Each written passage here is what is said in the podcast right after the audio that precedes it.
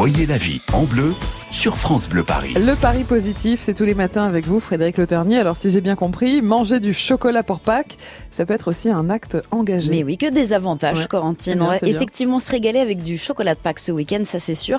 Mais on va choisir celui de la table de Cana, un traiteur qui forme depuis 30 ans des personnes éloignées de l'emploi. Mhm. Il les forme dans le domaine de la restauration. Alors cette fois, il se lance dans l'aventure du chocolat. Ils ont même une boutique rue du Faubourg Saint-Denis à Paris.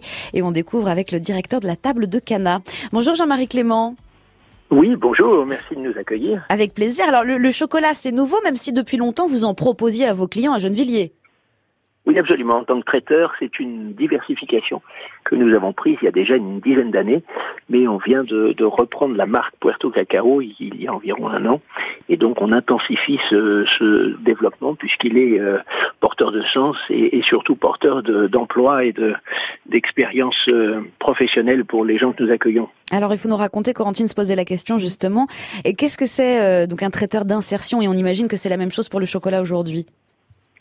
Alors absolument, oui, oui, un traiteur et un chocolatier d'insertion, donc c'est une entreprise qui se donne pour mission de faire travailler en priorité euh, des gens exclus du marché du travail, c'est-à-dire à, à minima avec un an de chômage et, et souvent beaucoup plus, et donc euh, euh, généralement victimes d'un certain nombre de problématiques euh, qui peuvent être euh, euh, très complexes, mais au, au titre desquelles on, on a très souvent euh, des problématiques de, de logement, d'addiction, de santé, de, de, de, tout simplement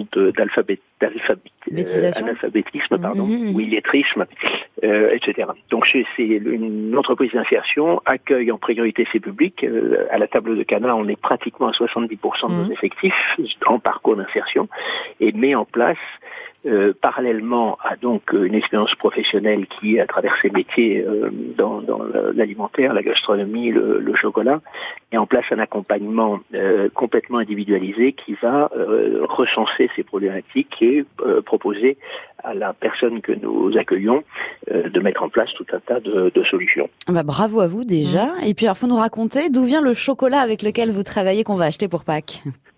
Alors le, le chocolat, vous le disiez, c'est pas euh, un chocolat tout à fait comme les autres parce qu'on a cherché à euh, agréger une chaîne de valeur euh, le plus complète possible. Donc euh, le premier de, de- des messages à faire passer à vos auditeurs, c'est que c'est un chocolat excellent euh, en termes de qualité. C'est un grand cru de République dominicaine.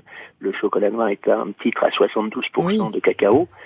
Euh, il est aussi, donc nous l'avons labellisé, tous nos produits, tous nos chocolats sont labellisés EcoCert. Euh, il est aussi équitable. Toute la cou- 100% de la couverture avec laquelle nous travaillons, les couvertures, c'est le chocolat en lui-même. Hein, Mhm. vient d'une euh, coopérative en, en République dominicaine qui a un Ah. très beau projet de, de équitable, donc qui vise à rémunérer les, petits producteurs. Tout Voilà, est positif alors, hein, Ouais, et avec, euh, Alors, avec la table de Jean-. Jean-Marie, en un mot, oui ou non, euh, est-ce qu'on peut faire du social et en même temps faire du business? Est-ce que c'est compatible? Euh, oui, à condition. Bon, C'est bah, bon. on a notre réponse.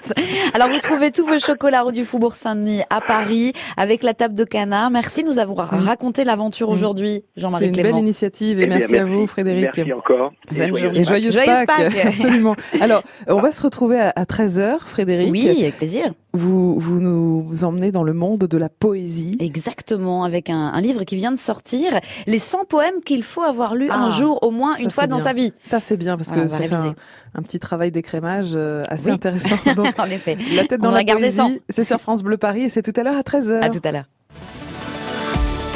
France Bleu Paris.